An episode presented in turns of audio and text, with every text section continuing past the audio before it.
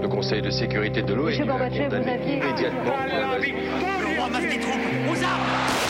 Vous n'avez pas, monsieur Mitterrand, le monopole du cœur. J'ai vu Brezhnev. Les présidents, ils sont pas pour nous. Comment ce groupe d'hommes peut décider pour des millions et des millions d'autres hommes 12, 11, 10, 9, ignition sequence start. Mesdames et messieurs, culture générale. Bonjour et bienvenue dans Culture 2000. Salut Bonjour à tous, vous allez bien? Ouais Ah, ça me fait plaisir. Alors aujourd'hui, on parle d'Haïti. Si vous ne connaissez pas Haïti, c'est sûrement que vous avez fait un petit mix, un petit mix entre Tahiti et Hawaï, mais euh, en fait, là, on est juste dans les Caraïbes. T'es pas d'accord avec ça, JB Mais non, mais tu m'as piqué ce que ça m'évoque. Alors, qu'est-ce que ça t'évoque, JB Et en fait, j'ai toujours eu un bug entre Haïti et Tahiti. Et du coup, ça n'a jamais eu de sens pour moi. Je comprenais pas pourquoi on vendait du savon alors qu'il y avait des gens qui mouraient de faim en même temps. Enfin, C'est vrai que c'est de- compliqué, voilà. ça serait moins venteur. Euh, Johan, ça Ouais, te mais je parle, vois qu'on toi avait tous les mêmes vannes. Parce que moi, ça m'évoque les vaïnés qui t'accueillent avec des colliers de fleurs, globalement, donc c'est bon.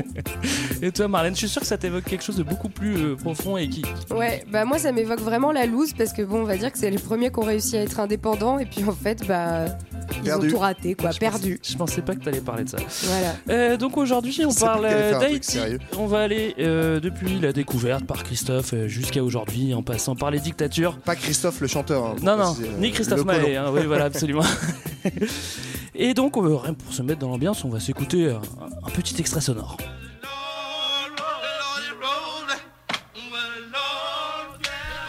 Histoire d'Haïti sans ouété, sans mété, sans fausse côté ak Uxanon depuis 1492 jusqu'à 2014-2015. En 1492, Christophe Colomb ak moun ki te akre yo te dekouvri yon bel ti il e yo te renkontri ak Tainos yo. Li la te telman bel, Colomb yo te relel la Hispaniola, l'Espanyol. Apre kelke tan, non sa te subi yon ti deformasyon ki te vin bay Hispaniola, ki vle di ti Hispani. Ti Très vite, Hispanie, exactement. Alors, pour, le- Taïnos pour la petite anecdote, j'ai trouvé ce, cette vidéo sur YouTube. Je me suis dit que j'allais la regarder euh, pour, euh, pour, pour préparer l'émission. Et euh, en fait, je me suis dit que non, j'allais pas pouvoir l'écouter en entier parce que je suis content, un j'ai peu compris compliqué. la moitié Ouais, de tu ne ce qu'il a dit créole. Greg Ah, Je parle pas très bien cré- créole, même si ça se comprend quand même pas mal. Mais ça fait plaisir d'écouter un petit peu de créole euh, au, au- au début de l'émission. Alors, on est, euh, on est il y a longtemps, on est en 1492. Mais on est où surtout, mal. Greg?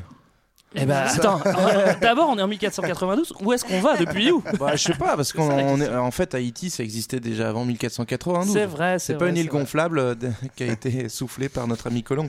Bien Même dit. si ça aurait été une très bonne idée. c'est- Peut-être qu'il y en a une autre, on ne sait pas, ça a percé. Alors, alors, si tu veux, je te réponds. On est aux. Caraïbes, voilà. Yes, I. Caraïbes, les Antilles, tout ça, donc en gros vers, euh, vers les, les Amériques, le Nouveau Monde. Absolument. Et voilà, non mais Ouais, en fait, on Mais est, non, mais déjà, on est sur un ça. archipel d'îles. Ouais, voilà. Parce qu'on on dit Haïti. Haïti, c'est le nom original euh, qui est de la civilisation précolombienne pardon, des Taïnos. Donc, Ah voilà, là c'est eux qui avant. vivent là avant. Voilà, c'est eux qui vivaient là avant, euh, avant Christophe Colomb. Ils ont été bien décimés après, on y reviendra. Et euh, voilà, ça signifiait quelque chose comme euh, terre des hautes montagnes, montagne dans la mer. Euh, J'ai vu des définitions un peu alors, différentes. moi j'ai vu qu'il y a même d'autres noms que Haïti. Il y avait aussi euh, Quisqueya et euh, Bouillot. Qu'est-ce qu'il y a? Je suis pas sûr de ça. Si, si. Il faut que tu vérifies. Ah ouais, qu'est-ce qu'il y a bouillaves. Alors, Bref, plusieurs noms euh, qui se sont perdus puis qu'on va retrouver au fil de l'histoire. et surtout par, par rapport aux autres îles des Caraïbes, c'est quand même une île plutôt grande euh, par, Ouais, c'est la plus grande Voilà. après Cuba. après je crois. Cuba, donc euh, qui est euh, à peu près de la taille de la Belgique. Donc Ah c'est oui. la Belgique Ouais. des Caraïbes, Ouais, voilà. J'avais les mêmes sources. Et la Ah, euh, comparaison ah. s'arrête là. à à peu près euh, 800 km de Miami. Oui, en fait, c'est vrai que si on regarde sur une carte, c'est bien de le préciser. On est vraiment tout près de Cuba, qui est elle-même tout près de la Floride, et donc on est vraiment euh, pas très loin des États-Unis. C'est pour ça que quand Christophe Colomb arrive, euh, Il dit, déjà bon, le mec il croit découvrir les Indes, mais en plus, euh, En plus, effectivement, on dit qu'il a débarqué sur le continent américain. En réalité, c'était sur l'archi- l'archipel des Caraïbes, mais on est vraiment tout près du, du continent euh, du dur, quoi. Bon, ça c'était pour son premier coup. On sait que par la suite, il arrivera quand même à arriver sur le continent. En attendant, il arrive là et il appelle ça Hispaniola. Ou Oui. je sais pas, après, euh, vous le dites peut-être autrement. Non, c'est ça, la Hispaniola ou la Espagnola. En fait, on a croisé pas mal de noms un petit peu euh, qui divergent sur la place du i, mais euh, on est en gros dans une petite référence à l'Espagne. Et donc, il est très Discrète, content. c'est la, la référence. Les colons La petite Espagne, quoi.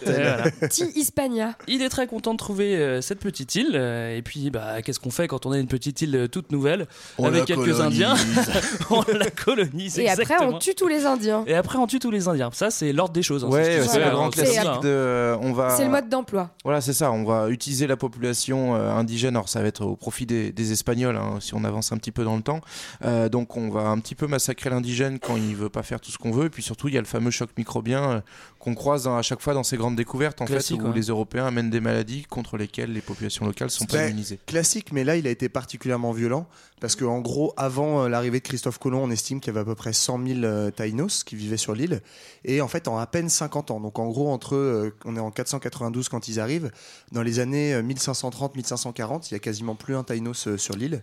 Et donc, effectivement, soit euh, le choc microbien dont parlait JB, euh, voilà, tout un tas de petites maladies pour lesquelles ils n'avaient pas de, de défense immunitaire, et aussi vraiment le mauvais traitement parce que on arrive Grosse directement sur euh, voilà un système d'esclavage Oui. où du coup euh, Avec du travail forcé et notamment euh, du travail d'exploitation aurifère qui est euh, donc, Voilà, c'est ce de que j'allais dire. recherche de l'or qui est extrêmement difficile et où euh, bah, les Taïnos ils, ils vont pas être très résistants. C'est vrai que pas de chance pour eux. euh, les Taïnos, ils avaient de l'or euh, sur leur île. Donc Je suis évidemment. content qu'on dise qu'ils soient tous morts, c'est parce qu'ils n'étaient pas très résistants. Quand même, ils auraient pu tenir un peu plus que 50 ans, les gars. C'était de la camelote, hein. Et en fait, bah alors, bah, ça dure pas si longtemps que ça. Du coup, euh, du coup, il va falloir trouver une autre occupation. C'est Et ça, du ça, coup, les- euh, les Espagnols vont un petit peu délaisser l'île. Puis ils ont, ils mieux à euh, faire sur le continent entre le Pérou, euh, le Mexique, Voilà. etc. Donc, un euh, peu plus d'or. mais ils avaient déjà commencé à amener du coup des premiers esclaves euh, africains en fait pour compenser justement la, la perte. euh, Pour compenser leur propre bru- brutalité, ils se sont Ouais, dit, c'est on ça. va pouvoir ramener On des gens on va pouvoir sur de nouvelles brutaliser. personnes, donc on va pouvoir continuer avec nos bonnes habitudes et puis aussi en fait ils vont ah bah, euh, ils vont s'engager dans la traite transatlantique pour compenser cette perte euh, de main d'œuvre mais et aussi ils vont s'engager dans le début des plantations de canne à sucre pour compenser bah, la fin des ressources en or qui vont être exploitées assez rapidement également. Bah, en Eh fait, on, on est toujours un peu sur le même système colonial qui consiste en gros à avoir de la main-d'œuvre pas chère, voire esclave, c'est-à-dire gratuite, et en fait euh, exploiter les, les ressources euh, du pays, faire de la, de la culture qui peut servir ensuite pour le commerce, euh, pour la métropole. Quoi. Absolument, euh, et c'est ce qui va se passer. Euh, L'île est donc, comme je disais avant, un peu délaissée. Du coup, euh, il y a des flibustiers, il y a des pirates qui traînent un Et peu dans le coin, ouais, qui, qui sont un petit peu dans le coin, à peu près dans l'ouest de l'île. Ce qui est marrant, c'est que ça va durer très Ah, très et Ils longtemps. sont surtout sur une île qui est assez proche de la d'Haïti qui s'appelle l'île de la Tortue, c'est ça. joli, ça fait Et ils vont fonder un genre de, de gang de l'époque, de gang de pirates, quoi, Ça avait l'air ça assez cool. qui hein. s'appelle les Frères de la Côte. Et c'est assez marrant. hein. D'ailleurs, ils ont, non, mais Rien à ils voir ont, avec les frérots de la Vega. hein. non, mais ils ont vraiment un code, etc., euh, de, un code d'honneur particulier. Et donc, euh, ces chers euh, Frères de la Côte, ils vont profiter du fait que les Espagnols, ils s'intéressent plus vraiment à Haïti pour euh, débarquer dans le nord-ouest d'Haïti et commencer à, à aller chasser euh, Alors moi j'ai territoire. ouais, j'ai vu un truc marrant, c'est qu'il y a effectivement donc les flibustiers qui, euh, pour préciser un peu, sont des pirates, mais en gros c'est quand même vraiment les charognards des pirates, les flibustiers, c'est-à-dire c'est les mecs qui viennent choper les restes. En gros, quand euh, les, les Espagnols sont installés, ils viennent vraiment euh, voler ce que déjà les Espagnols ont volé aux mecs du coin. Ouais. Donc c'est pas mal. Mais j'ai vu il y a aussi d'autres gars, c'est les boucaniers, Ouais. c'est euh, qui s'installent, c'est des Français aussi. hein. Et donc les boucaniers, c'est des mecs qui font sécher la viande. Ouais. Euh, en fait, c'est les. Ça semble logique c'est- Les mecs qui Bah ouais, chassent non, le bœuf. bah, tu Non, que moi, je savais pas ce que c'était que la boucane en fait. La boucane, C'est de c'est la viande séchée c'est une espèce de clé. mais à la base, c'est l'objet. C'est l'espèce de clé sur laquelle tu fais sécher la viande. Ah, je d'accord, vois qu'elle je est hyper spécialiste de, la salaison la et du saucisson. Bref, voilà, j'avais juste envie de placer qu'il y avait des boucaniers à Haïti. Quoi. Euh, ouais, d'un côté, c'était plutôt le bon plan pour les Français de venir squatter là, parce que c'est vrai que les Espagnols ont, euh, ont- doivent s'occuper de tout, le- ailleurs. doivent s'occuper de tout le continent. Du coup, comme ils délaissent l'île, et bah, euh, la présence est soutenue par la monarchie. Et du coup, et bah, du coup, en 1777, la, la France obtient officiellement la partie ouest de l'île. en quelle année t'as dit? 1777. Ouais, ouais, parce que en fait, avant ça, des... enfin, pour remonter un peu en arrière, c'est vraiment au XVIIe siècle, là, ce dont on parlait, les flibustiers et tout, c'est des petites expéditions euh, de, de- de petits bonshommes, ils sont pas très nombreux, et c'est vraiment au XVIIe qu'il y a une politique coloniale française de vraiment envoyer euh, des colonies, installer des plantations et développer, ça, ça voilà, se développe. euh, installer aussi des, des- des ports pour pouvoir alimenter le commerce euh, et faire aussi Et- venir des esclaves, parce que c'est les Français qui vont systématiser ce que les Espagnols avaient commencé, à savoir la traite négrière, pour euh, amener un maximum de main d'œuvre euh, d'Afrique euh, dans les plantations. À tel point que Louis XIV va même édicter ce qu'on appelle le Code noir en 1695, euh, 1685, qui est en fait euh, le code qui régit toute la vie des esclaves et qui euh, punit très sévèrement euh, la moindre tentative de fuite. euh, Merci esclaves. le roi Soleil. Alors qu'est-ce qu'on fait pousser euh, sur cette petite île? Parce que c'est principalement ça euh, qu'on fait. On fait pousser euh, a du trucs. Le climat tropical, c'est pratique parce qu'il y a de la pluie et puis les choses poussent vite, donc euh, on est assez Ouais. content. Au départ, alors, au départ, je crois que c'est surtout du tabac, la première moitié Ouais. du XVIIe siècle. Et après, il y a- y, une petite. euh, alors, les Espagnols, la canne à Ramène sucre. canne, ouais. Les Français font beaucoup de tabac. Il y a une espèce de crise du tabac euh, au niveau du commerce à la fin du XVIIe. Et euh, c'est là notamment où on commence à diversifier un petit peu. Il y a l'indigo, qui est une. euh, un, Ce qui sert à faire des, naturel. des colorants. Ouais. Exactement. Et Le puis café. euh, le café, plutôt- canne à sucre, euh, serait plutôt fruits. quelle couleur du coup? Genre indigo, non? Ce serait pas ça? Ouais, c'est ça. Merci, Merci, beaucoup, Greg. Et le café, c'est quelle préciser, couleur, Greg il faut préciser. Non, mais c'est important de préciser pour C'est les couleur café. Et, euh, et du coup, ça, ça, ça devient des colonies les, européennes les plus riches. En fait. Ça, ça, en fait, ça devient vraiment un- le pivot central de, du- de l'empire colonial euh, français de cette époque-là. Donc, euh, c'est pas encore à ce moment-là où il y a la grande colonisation africaine. On est plutôt sur des petits comptoirs euh, et des îles. Et euh, Haïti, euh, qu'on appelle à ce moment-là Saint-Domingue, euh, joue un rôle vraiment majeur à tel point que c'est euh, les Français la surnomment la perle des Antilles. Ah c'est ouais. c'est un peu leur, euh, leur super bijou. Et, et même, enfin, c'est le bijou des Français, mais même c'est la colonie à cette époque-là la plus riche de tout le Nouveau Monde, hein, donc de toute. euh, tout C'est vraiment la c'est surtout la plaque tournante ça, quoi. ouais. C'est c'est le le hub des Caraïbes quoi. non mais c'est c'est là qu'ils apportent toutes les marchandises et qu'ils les redistribuent après dans le Nouveau Monde. Trois quarts du commerce mondial du sucre. Et le sucre à l'époque, c'est euh, c'est ça- c'est presque comme l'or, quoi. C'est quand même cool d'avoir du sucre, quoi. C'est Bah, c'est vraiment un centre du commerce du commerce triangulaire donc J'ai jamais euh, mis d'or dans mon café, j'aimerais savoir ce que ça fait. Et l'or. Euh, alors, à tel point qu'on compte quand même 500 000 esclaves en gros euh, à Ouais, alors Haïti, c'est- c'est- à la veille de la Révolution française, ce qui est énorme. C'est ça qui est fou, et pour comprendre aussi la richesse de cette colonie, parce qu'en fait, euh, quand tu dis colonie, qui dit richesse dit bonne grosse exploitation derrière. Tu as effectivement, comme tu dis Marlène, euh, 500 000 euh, colons pour à peine. euh, Esclaves. 500 000 esclaves. 500 000 esclaves, pardon Non Attends. Si, Si, c'est ça. Ah oui, pardon, c'est ça. Ouais, Non, mais 500 000 colons, ça 500 000 ferait beaucoup, là, habitants au quand même. total, dont en gros 450 000 euh, euh, esclaves pardon, et 50 000 euh, colons. C'est-à-dire en gros, tu as 10 esclaves pour un colon, et c'est ça qui fait tourner le commerce. euh, voilà. Et donc du coup, on est sur une île qui est euh, qui aussi dans sa composition de la population, bah voilà, la population indigène a quasiment entièrement disparu et désormais on est sur une île de population noire euh, largement majoritaire. Il y a eu un mini métissage avec, euh, enfin, quelques Indiens ont eu le temps de se mélanger un petit peu avec euh, avec, avec les esclaves africains, mais c'est pas non plus. euh, Ouais. On peut pas dire qu'ils aient vraiment résisté. Et puis tu as Euh, le, le phénomène de, du, du marronisme aussi, les marrons qui sont en gros des esclaves qui s'échappent des plantations et qui vont se planquer. On n'a pas dit au début sur le point Zo que c'est une île qui est très très montagneuse et très Ouais. escarpée. Je crois que ça monte à 2700 mètres. Et en fait, tu as plein de communautés comme ça d'esclaves qui sont pas des vrais affranchis parce qu'ils n'ont pas acheté leur liberté, mais sont des évadés en gros. Et ça va euh, compter derrière après sur le, le rapport aussi au reste de la population. Ils vont se, se cacher dans ce qu'on appelle les mornes, qui sont en fait euh, les petites collines d'Haïti, donc les hauteurs d'Haïti. Ah, ça vient de là les mornes. D'où euh, d'où le fait qu'il y ait beaucoup de villages, etc., qui s'appellent encore Le aujourd'hui euh, le Morne, Grand Morne, etc. le, Alors, grand, le grand s'approche- Bornand par exemple. Par exemple. Alors en France, on s'approche euh, lentement mais sûrement euh, de la Révolution française et du coup, euh, bah, ça va donner des idées en Haïti. Qu'est-ce qui va se passer? En fait, puis il faut aussi replacer ça juste avant la Révolution française. On a aussi la Révolution euh, américaine avec les, les 13 colonies. Donc qui sont un peu plus au nord, qui sont pas très très loin, mais on est dans un, dans un climat un peu d'effervescence et ça va donner en fait des idées. Alors à, aux différentes populations de, de cette société euh, coloniale euh, de, de Saint-Domingue, et notamment aux grands planteurs blancs, en fait, qui, euh, qui voient d'un mauvais œil la montée en puissance de nouveaux propriétaires qui sont en fait des anciens esclaves affranchis. Mm. On va les appeler les libres de couleur, euh, pour se distinguer. même qu'on de- précise qu'ils sont de couleur pour Voilà, qu'ils sont ça. pas vraiment comme les autres. Et du coup, comme ils sont pas comme les autres, en fait, les, propriétaires blancs vont demander à ce qu'ils soient discriminés, qu'ils aient pas les mêmes droits qu'eux. Et en gros, ils voudraient s'inspirer de la Révolution américaine pour euh, se libérer vis-à-vis de la métropole française et pour pouvoir euh, faire du commerce un peu plus comme ils veulent, quoi. Donc c'est eux qui vont être les premiers à porter des revendications et ça va, ça va ouvrir la porte à d'autres. Je, je situe juste qu'apparemment il y a Simon Bolivar qui est, qui est venu squatter, un- qui est venu se planquer un Ah moment ouais sur Simon Haïti.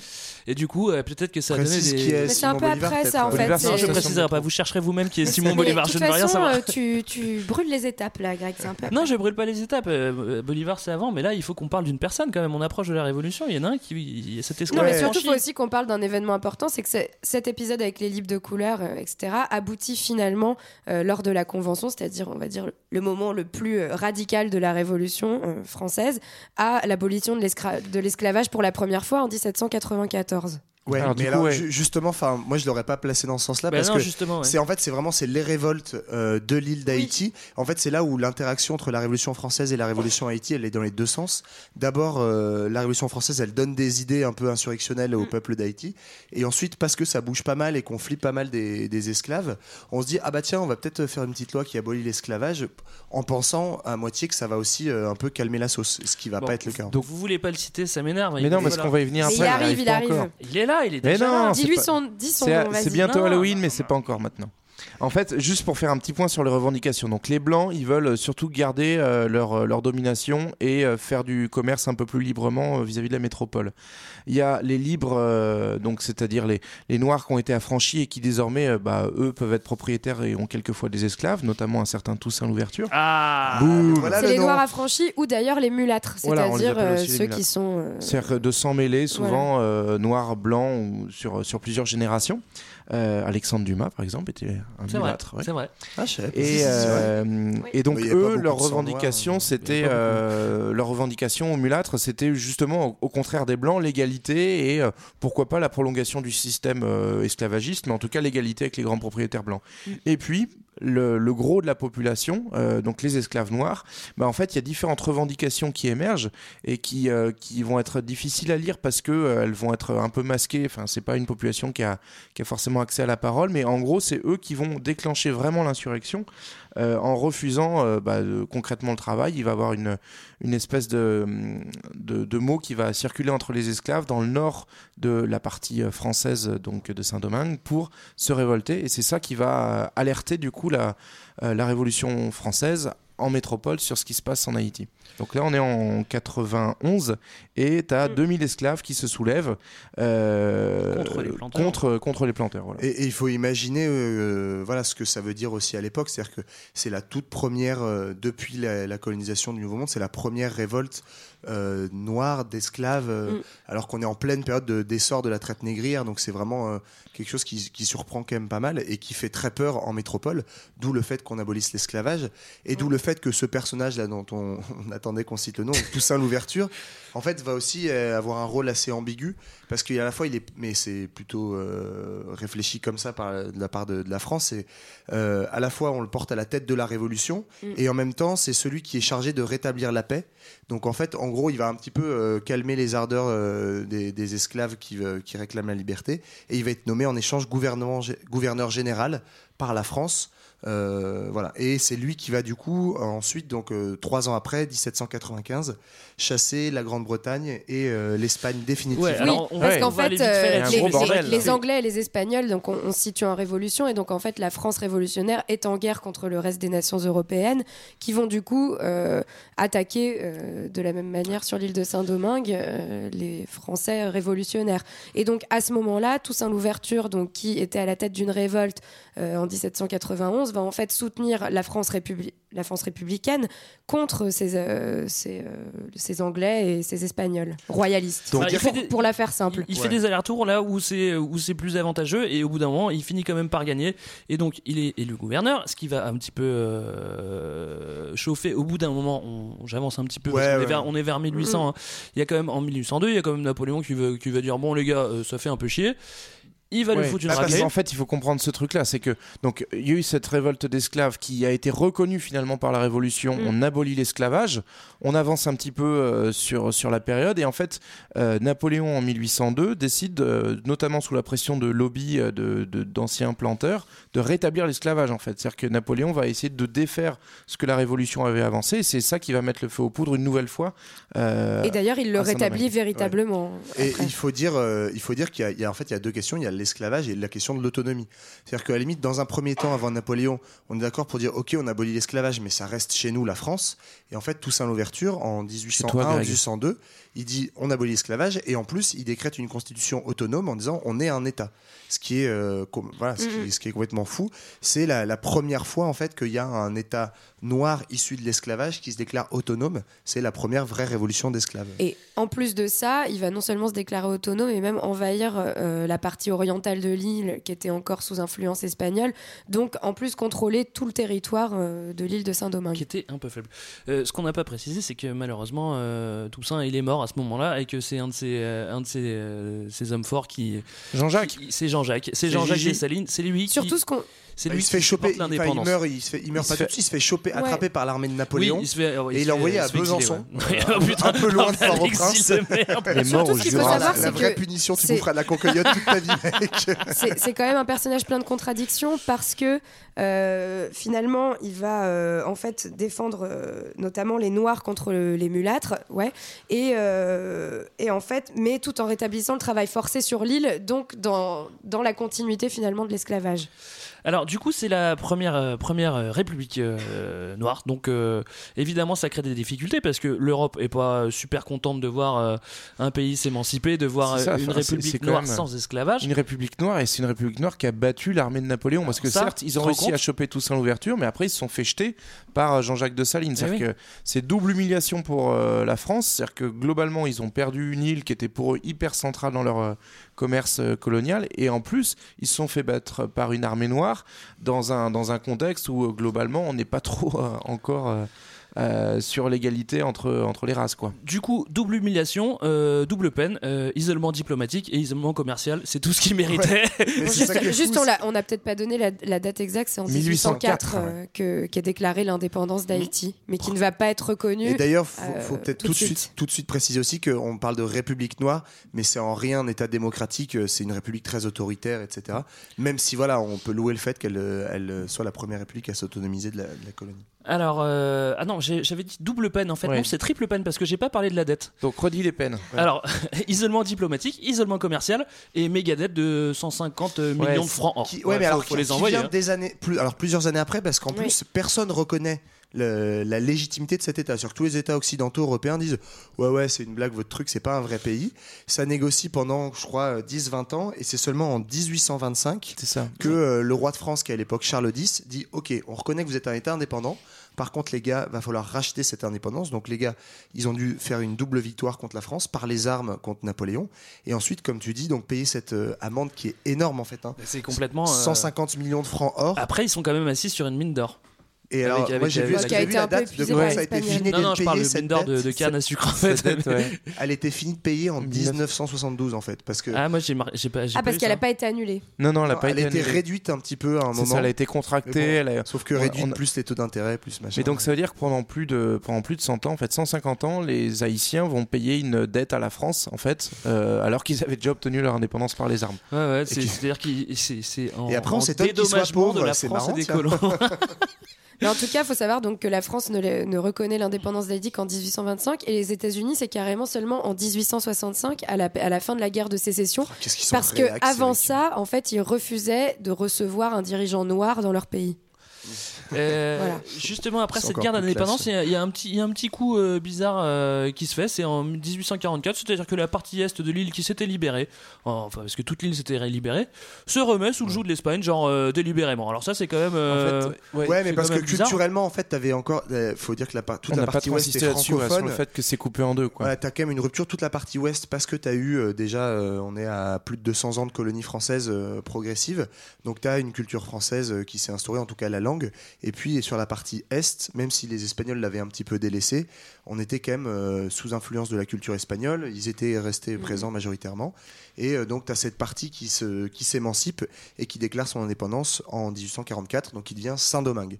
Donc Saint-Domingue, partie est de l'île. Qui devient République dominicaine. Oui, pardon, qui excuse-moi. République dominicaine, partie est de l'île, et euh, Haïti, partie ouest. Donc en gros, c'est en- c'est les noms qu'on a aujourd'hui en fait. Si vous regardez une carte aujourd'hui, globalement, vous partez en vacances en République dominicaine parce que c'est cool et vous Et donnez de l'argent Haïti. en Vous Haïti. n'allez pas à Haïti. Pauvre. C'est la même île. Ou alors vous allez faire euh, de l'humanitaire en Haïti, mais ce- globalement, c'est pas le même type de personne qui en fonction de, du, de- Alors, du je côté où tu vas. Je suis tombé sur un blog du Routard euh, à l'époque, genre janvier 2010, juste après le, le tremblement de terre, où t'as des mecs qui genre s'inquiètent trop parce qu'ils partent en République dominicaine euh, sur la plage. Et du coup, pour se déculpabiliser, ils disent ouais, vous croyez que je pourrais donner une journée euh, pour aider à faire des débris? bah oui. Bref, voilà. Sortir du Club Med. Comme quoi, si ça peut être les mêmes personnes qui font les deux. Alors moi pour la prochaine période j'ai noté 1844-1915 et que j'ai commencé par écrire instabilité et je me suis un peu trompé parce que je pense que ce serait plutôt 1844-2017 instabilité. Bah, en fait, tu peux Mais- même dire même 1804-2017. En fait, Ouais. c'est ce- cet État haïtien qui, qui naît sur l'ouest donc de l'île.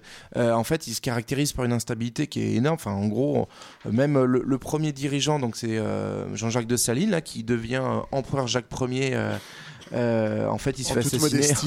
il se fait assassiner au bout de deux classe. ans, en fait. Dès 1806, le premier dirigeant, il se fait assassiner. Et en fait, on va rentrer dans une La série des assassinats. dans une série Ouais. d'assassinats, de push, de d'insurrection. Euh, en gros, cet État, il, il s'enfonce dans une instabilité euh, chronique. Il y a une période de stabilité euh, la plus longue, c'est euh, 25 ans. euh, Jean-Pierre Boyer, qui est président pendant de, je crois, 1822 à 1846. Quoi. Je Peut-être que les mecs, ils l'ont oublié à un moment, mais en C'était gros, avant de c'est- faire son émission sur quoi. M6, non euh, C'est ça. Sûrement. Donc en gros, il y a, il y a ce- cette espèce de malédiction. Alors on va expliquer juste après que c'est pas juste une malédiction, mais on n'arrive pas à avoir une république stable parce qu'elle est sous la contrainte de pas mal de choses qu'ils sont trop bêtes, ces pauvres. C'est pas- Mais c'est aussi qu'il y a une structure intérieure. qui Ouais, c'est ça, c'est que cette instabilité-là, c'est pas juste parce que les mecs sont pas capables de se gouverner comme euh, les colons voudraient le faire croire à l'époque. C'est que, de par le système colonial, on disait tout à l'heure, il y avait 10 esclaves pour un colon. Mhm. En fait, c'est une société extrêmement inégalitaire, extrêmement divisée. Et tu as une sorte de double fracture qui se recoupe, en fait. Une division entre une très petite minorité propriétaire, en fait, qui vit du commerce international. Les De par- mulâtres. Ouais. Les mulâtres et les, et les blancs. Et les blancs. Il en reste euh, peu, mais Qui eux parlent riches. français, parce qu'il y a aussi une rupture linguistique. Voilà, c'est ça.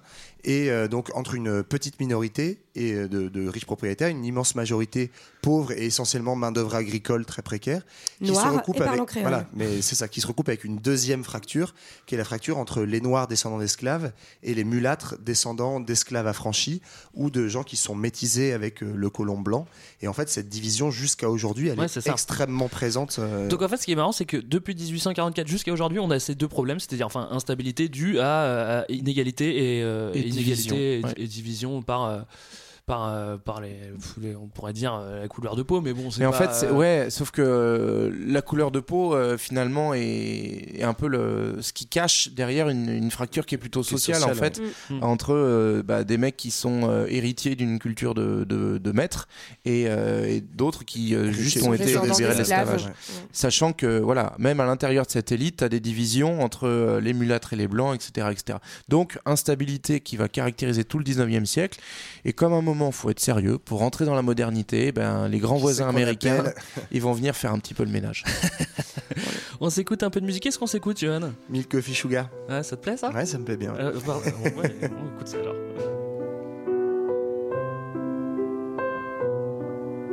Je suis un reste avec poussière de vie au destin écrit. Je suis pas pro Aristide, moi je meurs de vivre en Haïti.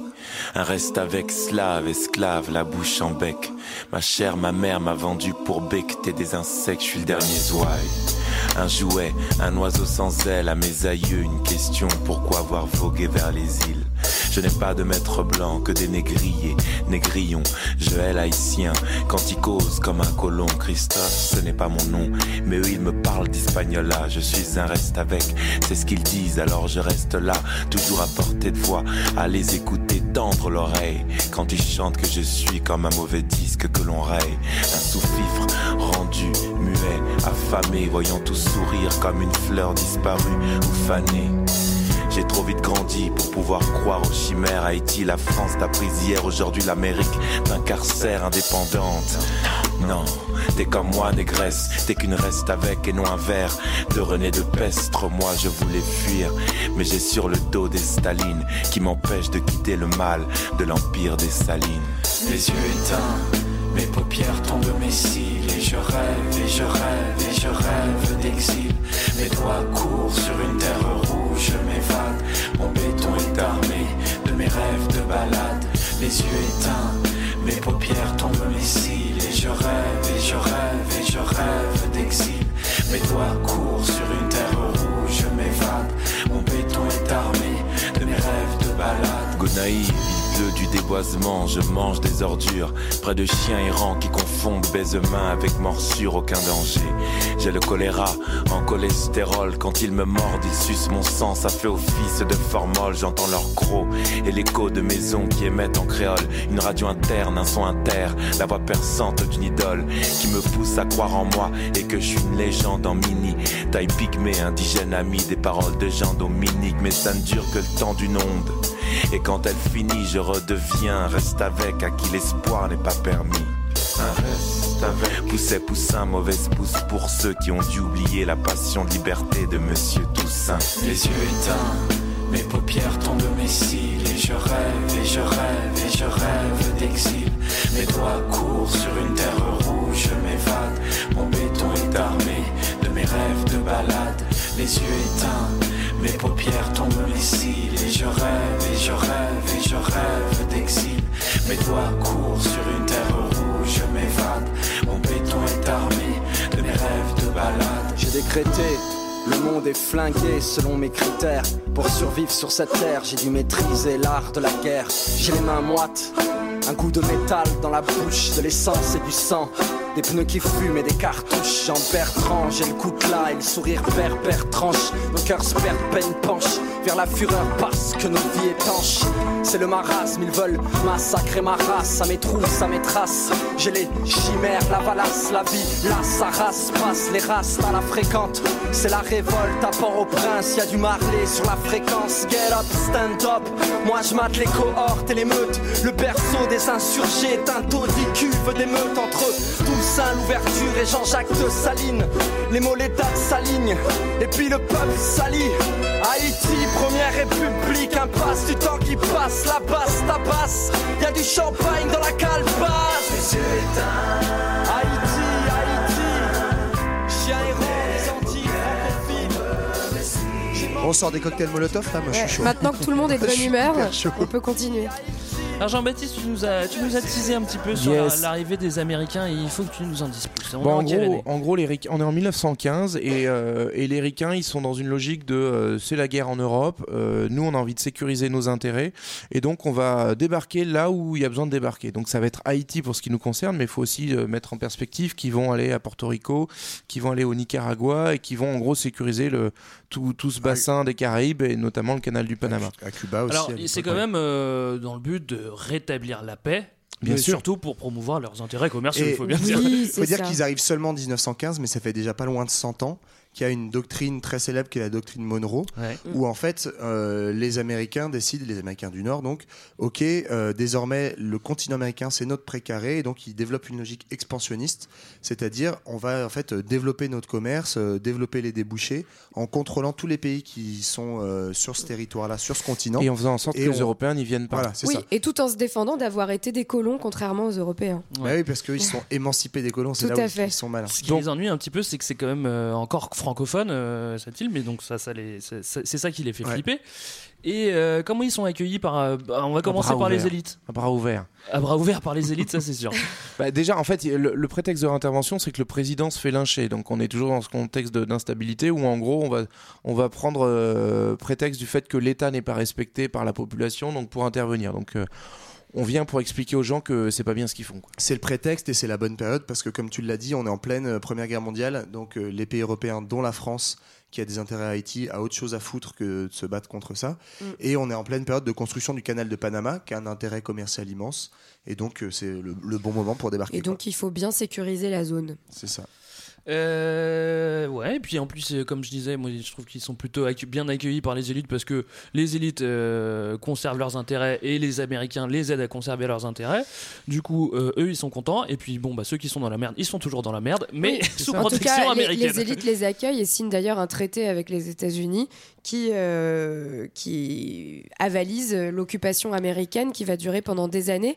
Et euh, les Américains auront, grâce à ce traité, notamment un veto sur toutes les décisions gouvernementales haïtiennes. Et ils font aussi, ouais, ils se font passer une nouvelle constitution qui les arrange parce qu'avant la constitution haïtienne interdisait la propriété d'étrangers. C'est-à-dire que si tu étais étranger, tu n'avais Oui. pas, pas le droit de ça, quoi que ça, ce soit. ça arrange pas quand tu fais du business. Voilà, bah, du coup, on va le Par, faire euh, sauter. C'est ça, ce qui s'explique par le passé colonial. Mm. Euh, ils étaient devenus un peu allergiques à ça, donc euh, la terre, elle est aux Haïtiens. Quoi. Ben, maintenant, à partir de 1918, les investisseurs américains peuvent acheter, devenir propriétaires, et donc on, va avoir une espèce de, de développement de l'île, mais euh, voilà, au nom des principes euh, d'abord des intérêts américains. Quoi. Donc on va, il y a toute une, euh, stratégie de construction des infrastructures dans, le but notamment de pouvoir servir les, intérêts commerciaux. Et il faut imaginer que tout ça se fait dans une ambiance euh, pas de franche camaraderie, parce qu'on est aussi quand même dans une époque de racisme hyper fort aux États-Unis, euh, et en fait qu'on transpose l'image du noir qu'on a notamment dans le sud des États-Unis.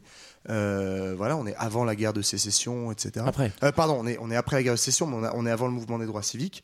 Et euh, donc, on transpose tout ce racisme-là euh, avec la même conception du noir. Et donc, il y a des lynchages très violents, il y a des massacres euh, réguliers. Et donc, il y a plusieurs milliers de morts, euh, on estime. L'occupation est les- plutôt sauvage. D'ailleurs, quand il y a des révoltes, euh, il y a une- à un moment, il y a une révolte, j'ai pas la date, hein, mais il y a une révolte paysanne où ils n'hésitent pas à claquer 50 000, euh, 50 000 personnes et à faire des petits camps, pour, euh, des petits camps de concentration pour, euh, pour bien saquer, pour montrer euh, qui c'est le plus fort. Ouais, On voilà. a bien compris qui était le plus Et fort. surtout parmi les grands apports de cette occupation euh, américaine, c'est la mise en place d'une gendarmerie euh, assez forte, donc en fait d'une armée structurée à Haïti, qui va jouer un rôle euh, important par la suite, notamment dans la mise en place de jantes militaires et de diverses violences et coups d'État. Donc euh, ça prépare la suite euh, C'est tranquillement. marrant ça parce que c'est souvent les Français en général qui aiment bien euh, former les nouvelles gendarmeries, et les, les techniques de torture. On s'est passer par les Américains.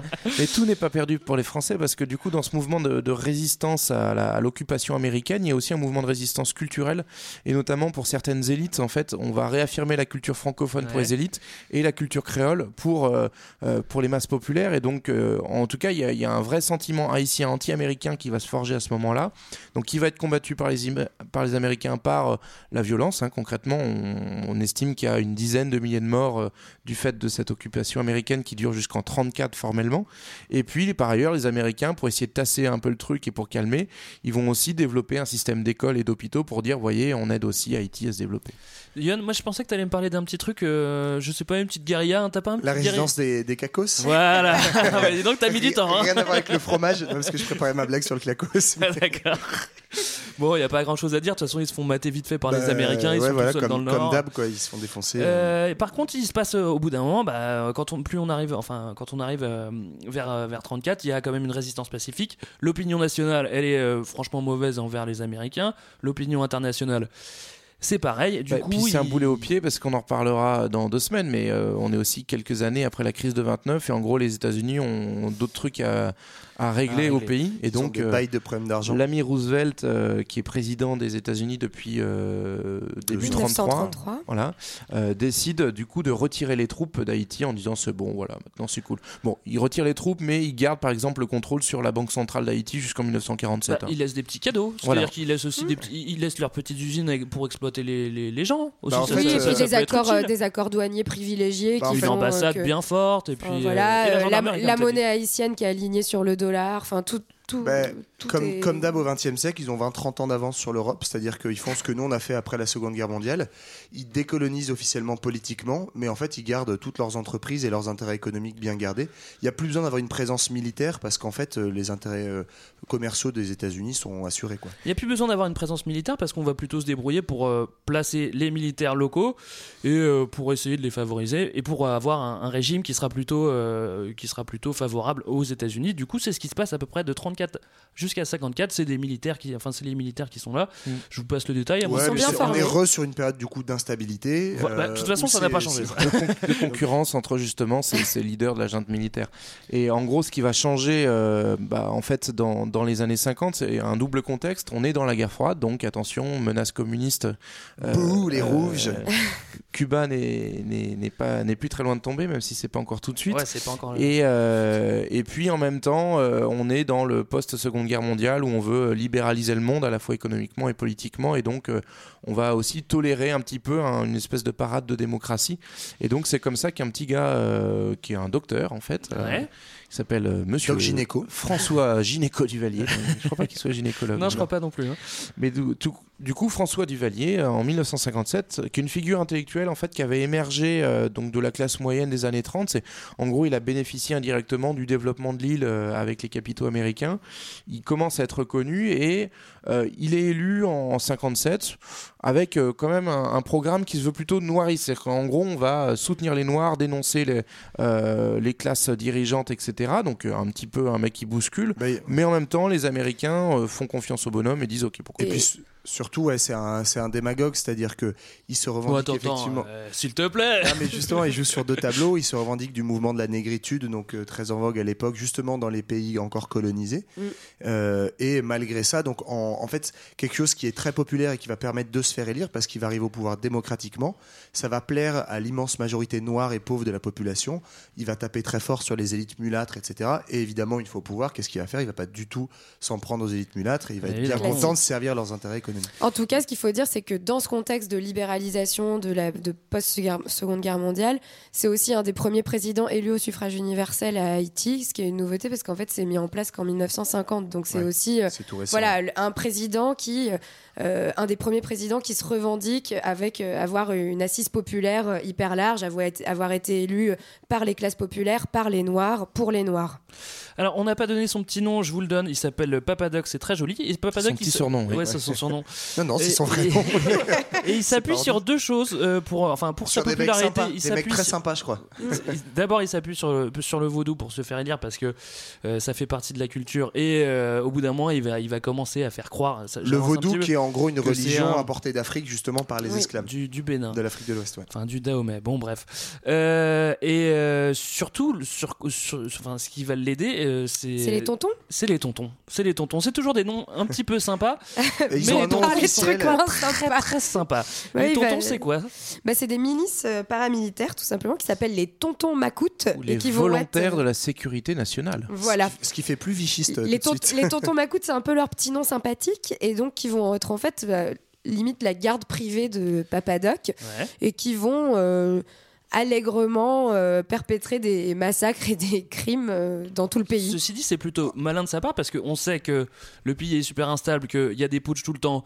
Lui, c'est très bien qu'il il- il- il risque un putsch. Du coup, il fait sa propre armée qui va le protéger de tout ça en fait. Ouais, c'est ça. En fait, c'est que l'armée, euh, jusqu'à présent, c'est souvent elle qui fait un peu la pluie et le beau temps euh, en Haïti. Donc, s'il veut se protéger, il faut qu'il constitue sa propre armée. Parce qu'il n'a pas confiance euh, dans l'armée euh, légaliste. Et donc, effectivement, les tontons Macoutes, c'est une espèce de, de mélange de bandits euh, qui ont été euh, payés grassement par le, prési- par le nouveau président élu et qui ont un peu carte blanche pour faire régner la terreur. Et on estime que, donc, euh, sous le- sous l'emprise de la dictature de Duvalier père, parce qu'on verra après qu'il y a son fils qui a suivi, il y a environ 30 000 personnes assassinées en Voilà, Haïti directement. quinzaine d'années. Euh, voilà, en 15 ans, directement par les tontons Macoutes, euh, juste euh, pour faire. euh, voilà, Et ça, et ça va avoir une autre conséquence euh, essentielle, c'est que ça va être le début de ce qu'on appelle la diaspora haïtienne. En fait, c'est ce qui va provoquer le, le début de l'exil de nombreuses personnes et qui est en fait maintenant une des, une des diasporas les plus importantes, enfin, en proportionnellement à la population Ouais, d'Haïti, puisqu'on estime 2 qu'il y a 2 millions de personnes de- qui composent cette diaspora sur une population estimée à à peu près 9 millions d'habitants 9-10 millions, aujourd'hui. On- je pense C'est beaucoup. C'est beaucoup. Ouais. Voilà. C'est beaucoup. Euh, on peut parler de. Greg, fais pas la gueule. Non, non, euh, je fais. bah, bah, ça, non, mais Il c'est- était c'est- sympa c'est- aussi, Duvalier, euh, t'inquiète pas. Et d'ailleurs, il était tellement sympa que du coup, on va, à sa mort en 1971, on va laisser son fils euh, débarquer. On va, avant, avant, avant que son Bah oui, fils que- débarque, écoutons-le un petit peu nous parler, voir comment il nous parle. Ah bah allons-y. Si vous n'étiez qu'un simple citoyen d'Haïti, comment jugeriez-vous le docteur François Duvalier, président à vie de la République? Je jugerais le docteur Duvalier, président à vie de la République, comme un homme venu pour remplir une mission. Et cette mission, vous la remplissez? Et cette mission, je la remplis. Et je la remplirai jusqu'au bout. Je constate que vous êtes en, en parfaite santé alors que depuis plusieurs mois, des bruits alarmants et alarmistes circulent non seulement à Port-au-Prince, mais je crois un peu partout dans, le monde. Vous avez disparu, en quelque sorte, pendant quelques semaines, plusieurs semaines. Pourvu qu'on ne dise pas que je me suis métamorphosé en Ongan pour disparaître et reparaître, comme ils ont l'habitude de le faire. Il faut préciser pour les téléspectateurs français que le Hungan, est- c'est le, Le- prêtre du le vaudou. C'est le prêtre du vaudou. Ce n'est pas pour la première fois qu'ils inventent des rumeurs. C'est des rumeurs, tout ça. Je savais pas qu'il prenait du crack, euh, Papa qu'il a quand même voix, mais Là, défoncée, là- quoi. là, il est déjà plus tout jeune. hein, En fait, c'est deux ans avant, avant son décès, donc c'est en 69. Donc juste, euh, du coup, voilà, il, va, il décède en, en 71, euh, 15 années au pouvoir, euh, donc c'est quand même assez long finalement pour Haïti. Il esquive beaucoup de putsch. Ouais. Il, il tient Il bien, donc du bien, coup, ouais. pour, euh, pour trois raisons qu'on qu'on a, donc deux qu'on a évoquées, donc la, la- un régime de terreur avec les tontons Macoud. J'avais notamment noté que la, une des chefs des tontons Macoud, Ouais. c'est une femme. C'est Et la son- chef même, c'est C'est la- la chef, c'est Madame Max Adolphe, du nom de son mari. Sympathique. on l'a Surnommée Adolphine. Surnommée Adolphine, sympathique. C'est c'est bien, ça, ça, C'est toujours ça un, un rappelle bon- des un bons critère de sympathie. Et ce pour le coup, c'est le hasard. hein. C'est pas un surnom pour. Pour ma faute. Donc, régime de terreur, euh, culte de la personnalité, là, il parlait du vaudou, il se faisait appeler le grand électrificateur des âmes. C'est quand même classe. Et il y avait, il faisait, ouais, par rapport à ça, il y avait une, une prière à l'école. Je sais pas si vous l'avez déjà Oui, entendu. oui, oui, entendu. Et en fait, ils reprennent les paroles de Notre Père qui est aux cieux, Ouais, mais c'est euh, notre euh, notre, Notre papadoc Papadoc euh, qui Ouais. est euh, à Ah ouais Haïti. C'est hallucinant. Et puis le troisième élément, en fait, euh, qu'on met moins en, en avant là dans, dans ces extraits-là, c'est en fait la corruption. C'est que concrètement, ceux qui va pas euh, terroriser, il va les acheter, en gros, distribuant le pouvoir et, euh, et, les, et les richesses d'Haïti à une, à une caste euh, dirigeante, en fait. Un bon clientélisme. Et, et euh, encore une fois, euh, si, enfin, les, les- je pense que les ricains sont contents d'avoir le papadoc sous la main parce que c'est pas, c'est, ça pourrait être l'anti-Castro. Et on, le- on va essayer quand même de le Ouais, manipuler, même si ça, ça sera pas aussi simple que Mais ça. c'est ça qu'on n'a pas dit, c'est effectivement euh, l'autre critère un peu indirect du fait qu'il reste si longtemps au pouvoir, c'est parce que les Américains le veulent bien. Mm. Même si au départ, justement, son côté euh, très euh, négritude, etc., fait peur aux Américains, finalement, ils se rendent compte que c'est un mec que tu peux acheter facilement et que globalement, en fait, moyennant des aides euh, régulières pour Haïti qui ne reviennent pas du tout à la population, mais qui restent pour la clique, Ça n'a pas moyennant ça, en fait, il arrive à, à- les États-Unis arrivent à garder leurs intérêts. Même Alors- s'il devient progressivement quand même de plus en plus gênant parce que. euh, Parce qu'il met tout le monde mal à l'aise. voilà, parce qu'il met tout le monde mal à l'aise. Merci. Euh, Papa Doc meurt, du coup, il y a Baby Doc. Alors avant, avant, il, il assure sa succession Ouais, il a- en il a détournant un petit suite. peu la, la constitution pour, pour se débrouiller pour Bah. que quelqu'un de 18 ans puisse devenir. Comme tout bon dictateur, président. il fait du népotisme. Voilà, Donc, Absolument. il nomme son fils. Et du coup, son fils arrive euh, au pouvoir, il a 19 ans. Jean-Claude. Jean-Claude. Sauf que Jean-Claude, il n'a pas grand-chose à secouer au début. Il préfère, Moi, il préfère picoler. Et les nanas, il préfère les gonzesses. s'envoyer des Il a meufs. 19 ans, il a même pas la majorité en Haïti à ce moment-là, qui a 21 ans. Quoi. C'est Ouais. que t'es- c'est- en gros, c'est un mineur qui va diriger le pays avec le statut de président à vie. Et en plus, Alors, il est encore plus. Heureusement qu'il y a sa, il y a sa maman, la femme de, de Papadoc, euh, qui est derrière pour le pousser. Et au- Ouais, c'est ça, il y va un peu à, à rebrousse-poil. Ouais, il s'en fout un peu quoi. Mais euh, maman est là, il y a quand même des intérêts derrière. Ouais, Du c'est coup, cool ton job. Ouais, c'est peu. pas- c'est ma mère qui gère les papiers. Mais au final, il s'accommode très bien de son petit Au costume de moment- dictateur. Alors, la terreur sera moins grande que, que sous son père. Tu parles, tu veux parler de dictateur plus, de dictature plus douce. Toi, toi, t'as écouté Rendez-vous avec X. C'est exactement. On est en train de refaire la même chose. Non, mais il libéralise un tout petit peu le régime, mais globalement, voilà, il a aussi sa propre milice. Beaucoup moins de morts.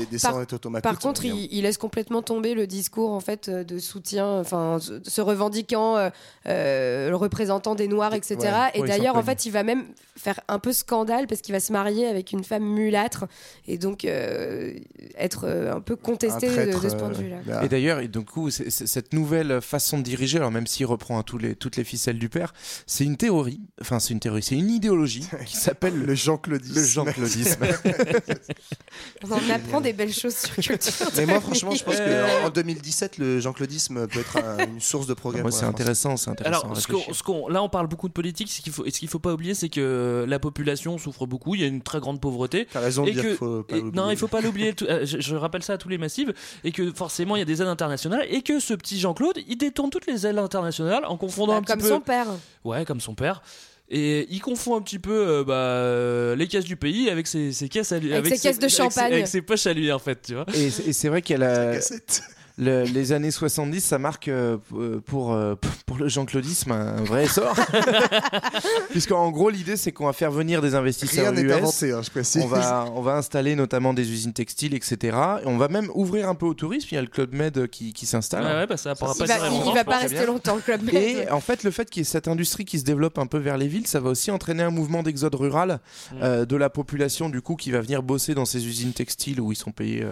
Euh, pas grand chose et, et du coup ça fait apparaître aussi des bidonvilles c'est à dire que c'est un nouvel espace d'Haïti qui apparaît qui était peu présent auparavant oui, on l'avait pas vu Et, encore. et avec de nouvelles violences, du coup, euh, classiques, des violences euh, De urbaines de ces, de euh. ces quartiers euh, pauvres euh, à la périphérie des villes, donc euh, qui euh, s'ajoutent à, à- à tout le bonheur qui existe déjà en Haïti. Mais effectivement, l'ironie de l'histoire là-dedans, c'est qu'en gros, donc euh, le fils du Valier, Baby Doc, disait voilà, mon père a fait la révolution politique, moi je fais la révolution économique. Ouais. Et de fait, en 30 ans de gouvernement du Valier, donc la misère a fait que croître. Et en fait, les gouvernements du Valier se sont appuyés sur cette misère pour euh, garder la mainmise sur le sur le pays jusqu'à ce que parce que lui était un peu moins autoritaire que son père, en fait, euh, ça pousse de plus en plus fort en termes de en termes de contestation et qu'il soit obligé donc euh, dans les années 80 de fuir sous la contestation croissante et il va fuir où? En France. Voilà. Alors, ça, c'est quand même. euh, ça a donné une très belle chanson d'ailleurs oui, j'allais t'en Ouais. parler. C'est Il y a vrai Michel Delpech qui a fait une chanson qui s'appelle. euh, c'est dommage. on Welcome pourra, Baby Doc On pourra pas l'écouter ce soir, c'est dommage. Il y a eu Welcome grand Baby débat, Doc hein, sur la, c'était- sur la côte d'Azur. 3. Écoutez-la. Euh, c'est quand même ouais. bizarre que le Baby Doc il vienne en France euh, tranquillou alors que bon. Euh, Non, mais normalement, il est que de passage. C'est-à-dire qu'il est accueilli pour euh, un mois le temps qu'il trouve un pays qui va lui bien de lui.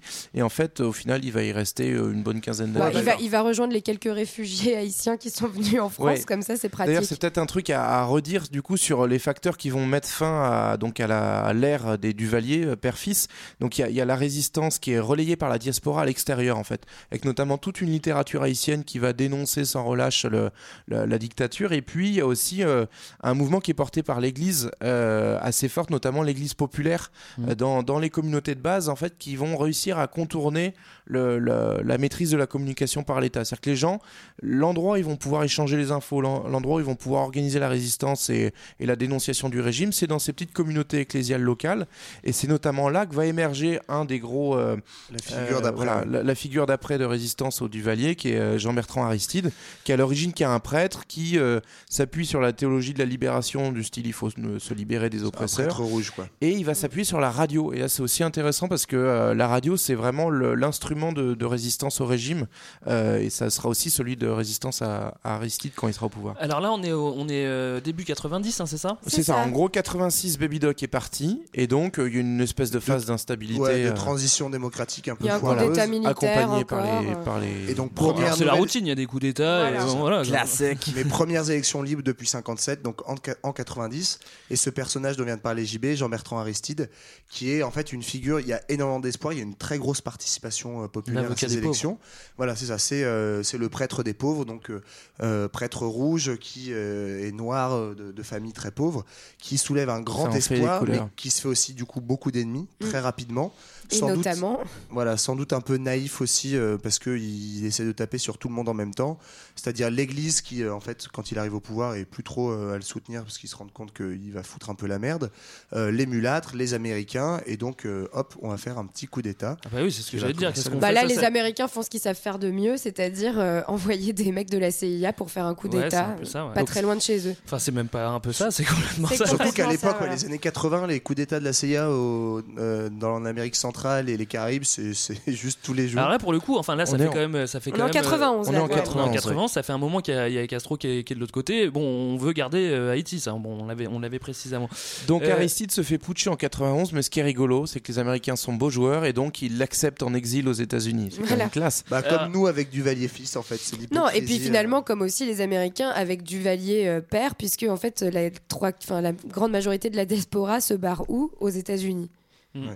Euh, il, est, il est en exil euh, aux. États-Unis et puis au bout d'un moment, bah, il... Bah, en fait, ce qui est intéressant de dire, c'est qu'au-delà de l'exil, en fait, les Américains, c'est aussi une façon pour eux de, de, de, enfin, de, de montrer qu'ils ont des intérêts qui pèsent dans la région. Et en gros, le nouveau régime qui, met- qui, est, qui est mis en place en 91, enfin, en gros, les militaires qui prennent le pouvoir, euh, n'obéissent pas assez aux, aux intérêts économiques américains et internationaux de façon générale. Et donc, l'île va être placée sous embargo. Et c'est même en fait à l'ONU que ça va être voté.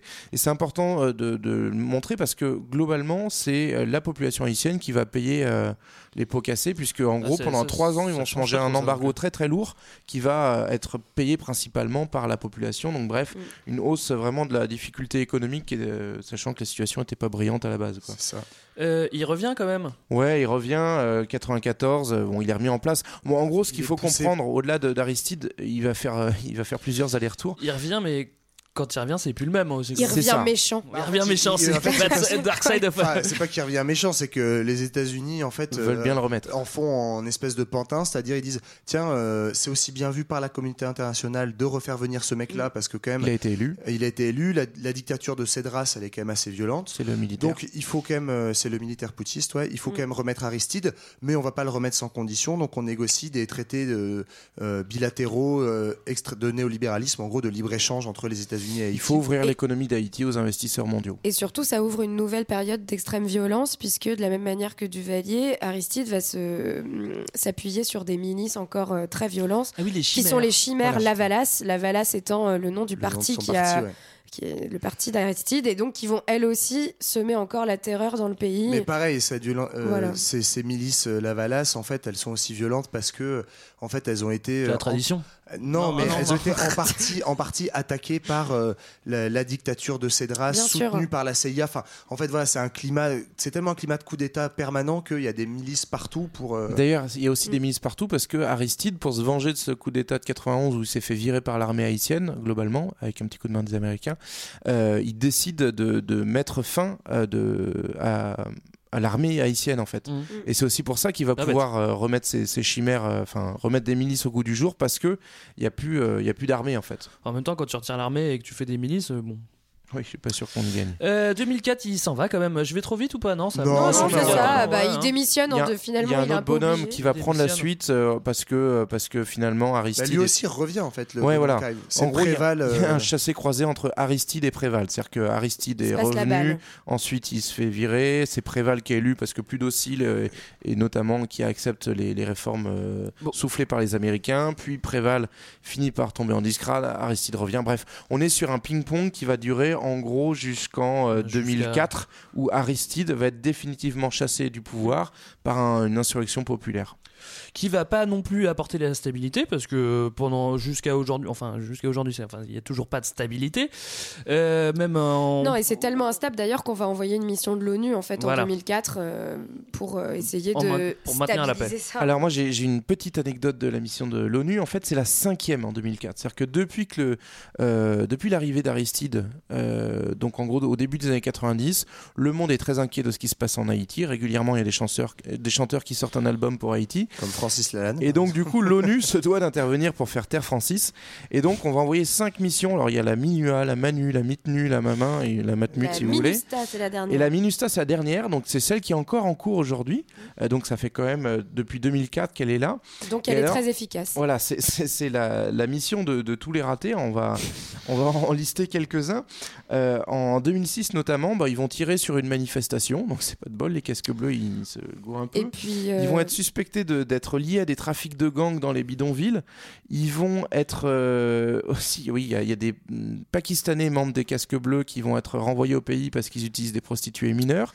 Ouais, et et ils vont aussi en- détourner de l'argent. Ouais, et en 2011 aussi, c'est eux qui vont mais- notamment amener le, co- le choléra à Haïti Ouais, lors de l'intervention. Mais attendez, vous êtes en train euh, de dire le que l'ONU, c'est pas le bien sur Terre? Bah, en fait, c'est un peu des maladresses qui s'enchaînent. Quoi. Euh, donc, On va dire qu'ils sont pas très.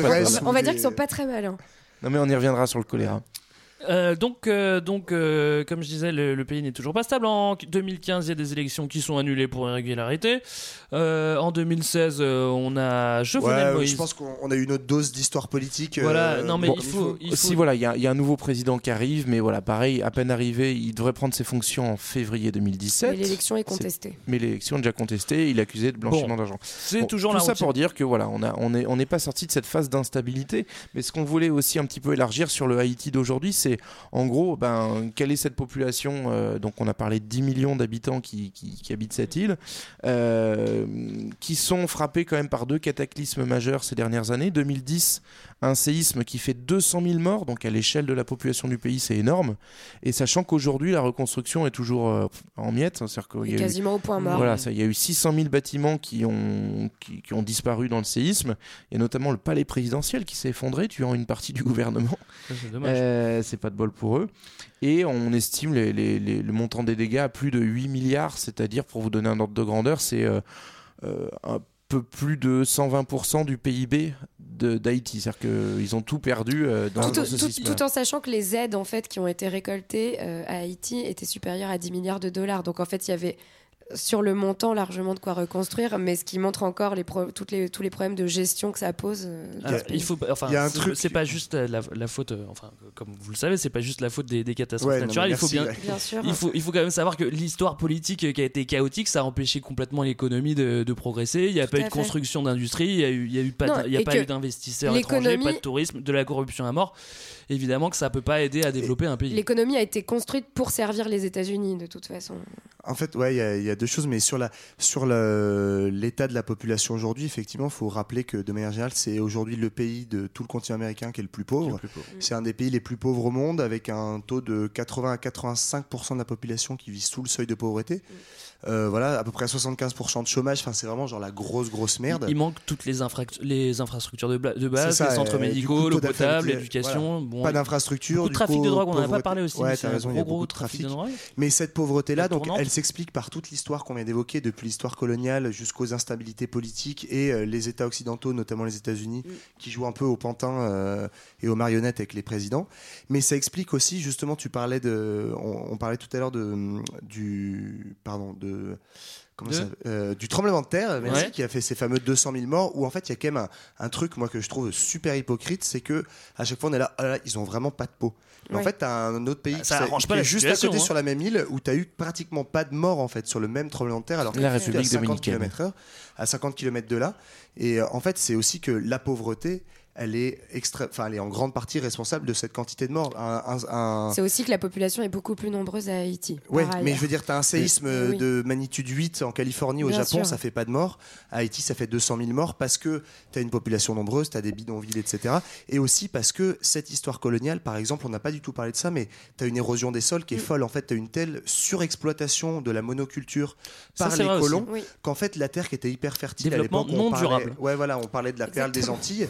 En fait, à partir de la fin du 19e siècle, la terre, elle est plus du tout fertile, elle est trop sèche et elle est hyper euh, érodée. Et du coup, Et surtout, elle se passe? dès que absorbe un plus tremblement de en terre, fait. des glissements de terrain qui Ouais. tuent des milliers de personnes. Aider aussi qu'il y a euh, des pluies torrentielles comme ça arrive assez souvent les- dans les pays tropicaux, il y a des inondations énormes. Donc, en fait, le moindre aléa climatique devient une catastrophe en Haïti pour des raisons en fait qui ont des héritages politiques. euh, C'est ça. Enfin, moi je veux juste faire une réflexion, c'est-à-dire que ce, ce, ce séisme, c'était il y a quand même 7 ans, donc il y a quand même une, gros, il y a une lenteur de reconstruction qui est. Qui est Ouais, enfin, après, faut qui est- s'imaginer ce que c'est 200 000 morts sur un pays de 10 millions Oui, d'habitants. c'est 7 quand ans. même. euh, 7 ans, donc euh, je- il y a des causes à ça. C'est peut-être, que- enfin, c'est encore, c'est encore l'instabilité, l'État, euh, l'État Et corrompu. puis tu as aussi et- de fait une, une euh, attention internationale qui est hyper euh, irrégulière. C'est-à-dire que globalement, en 2010, c'est la grosse claque, tout le monde s'est réintéressé à Haïti. Bon, au bout d'un an, on va passer à un autre. Une fois qu'à Noël, un tout le monde a fait son quoi. chèque pour Haïti. euh, on- Donc là, on voilà. On passe au tsunami. Et on, on en reparle six avant, ans plus tard, en 2016, il y a l'ouragan Matthews. Donc pareil, en fait, on est dans une zone un peu euh, de cyclonique, en fait, où régulièrement tu as des ouragans qui passent. Bon, bah là, l'ouragan, il a fait euh, 2 milliards de dégâts et 400, 400 morts. Donc de nouveau, en fait, ça va être l'occasion d'appel aux dons, etc. Mais c'est sans lendemain, en fait. Il n'y a, pas de- il y a pas de visée. Tout ça. En tout cas, ce n'est pas euh, une tragédie, mais c'est une tragédie qui, en tout cas, qui a été orchestrée depuis des années. Et c'est pas seulement euh, la fatalité qui Ouais, s'abat sur une île. Mais c'est le- en fait, moi je trouve il y a un- Tu, tu parles des, des- des trucs climatiques là, c'est orchestré tout ça. Oui, c'est un complot. Ouais, je le. Chinois, ils sont- Non, c'est pas.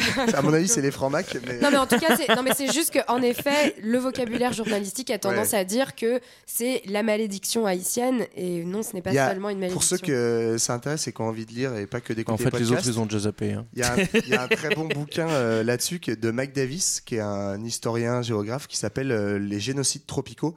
Alors, il parle pas d'Haïti, mais il parle de la même chose en Inde, au Brésil, etc. Comment, en fait, des pays qui ont été complètement appauvris et détruits par la colonisation et le, le commerce international sont rendus vulnérables. Et en fait, à la moindre catastrophe naturelle, tout pète et t'as des millions de morts à des endroits où il se passerait la même chose en France, aux États-Unis, euh, il se passerait rien, quoi.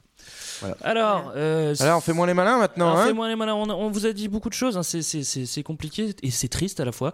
Euh, il faut Mais quand même vrai. retenir, euh, disons, trois points. Hein. on va retenir trois points. Alors, je vais t'en demander un, JB. Ah bah écoute, je vais retenir moi que c'est la, la première euh, république noire indépendante et c'est euh, le dans l'histoire en fait euh, le, la première euh, le premier régime qui a émergé d'une révolution euh, d'esclaves. Ok, Marlène. Euh, Je veux un truc important. Hein? Tu, tu me dis pas un truc pas important. Hein? Bah, moi, je vais À plutôt. euh, il a fait le début, je vais faire la fin. Bah, c'est, euh, j'ai retenu que c'était un des pays euh, les plus pauvres du monde aujourd'hui. Mm. Euh, bah, moi, je dirais un symbole de euh, comment les États-Unis font et défont la politique internationale. Allez, on finit sur du gauchisme et voilà, bravo. Ouais, Johan D'accord. Bon bah écoutez, euh, si vous Tu voulez euh, passé, Johan. forcer un petit peu sur Haïti, moi je vous conseille. Euh, bah, je sais pas, faut toujours regarder euh, le dessous des cartes, même s'il est mort aujourd'hui. hein. C'est vrai. C'est Pas aujourd'hui, aujourd'hui, mais. Non, pas aujourd'hui, aujourd'hui, mais euh, ou euh, le Monsieur X qu'on a écouté tous les deux, Johan. hein. Ouais, mais il est très bien sur ceux qui Allez écoutez la- d'autres podcasts, c'est vachement mieux. ceux qui ont aimé les Duvalier, les Tontons Macoute, euh, c'est balèze là-dessus. D'accord. euh, on se retrouve euh, dans deux semaines. On va parler de la De bonne humeur, crise, encore. euh, de La crise de 29, un petit peu de joie. Absolument. Et en attendant, Marlène, qu'est-ce qui te ferait plaisir euh, d'écouter? Bah, il paraît que l'avant-dernier président haïtien a fait de la super musique. C'est vrai? Et Qu'est-ce qu'il faisait? Bah, du compas. Mais le président faisait du compas Ouais, bah en fait, ils ont élu un chanteur, Michel Marti- Martelly. Michel Martini. Ils Bon. n'avaient pas élu d'ailleurs- Wyclef Jean des Fujis. Ah, c'est dommage. Sinon, on aurait il pu pouvait l'écouter. pas, il Dommage. partie de la diaspora. Donc n'hésitez pas à voter pour Renault en 2017. Il est toujours debout. Allez, on écoute Michel Martelly, on se retrouve dans deux semaines. Ciao. ciao. Salut. Depuis aéroport, mes sentiments transformés. Radio télévision, journaliste, yo te vin rencontrer. Yo te vin renkontre pou yo kapan nou balou. Mwen te telman kontan, mwen pa men sa bali ansan A la kontan kontan, al soyan nan peyi Oulolo, oulolo, a la kontan kontan, al soyan avek sami Oulolo, a la kontan kontan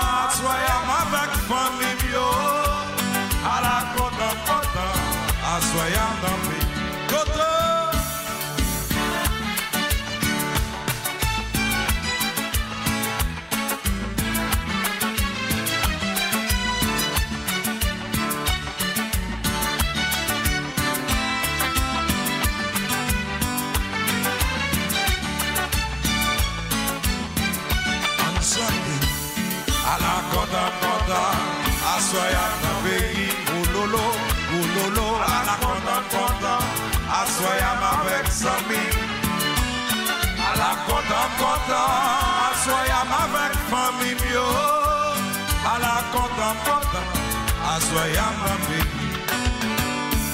Sityasyon bloke Sou do nou an Montana An jeudi sou arrive Nan deriche a riz.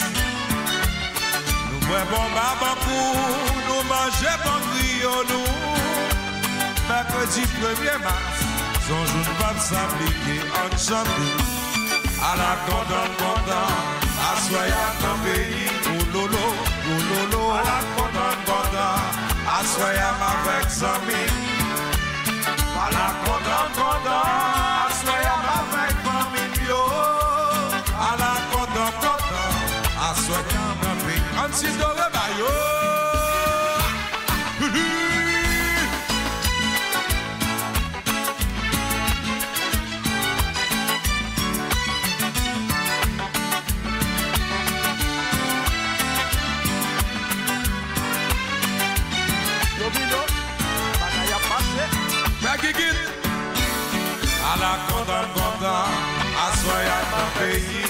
ulolo, ulolo, ala kontan kontan, aswayam avek zami. Ala kontan kontan, aswayam avek familyo. Ala kontan kontan, aswayam.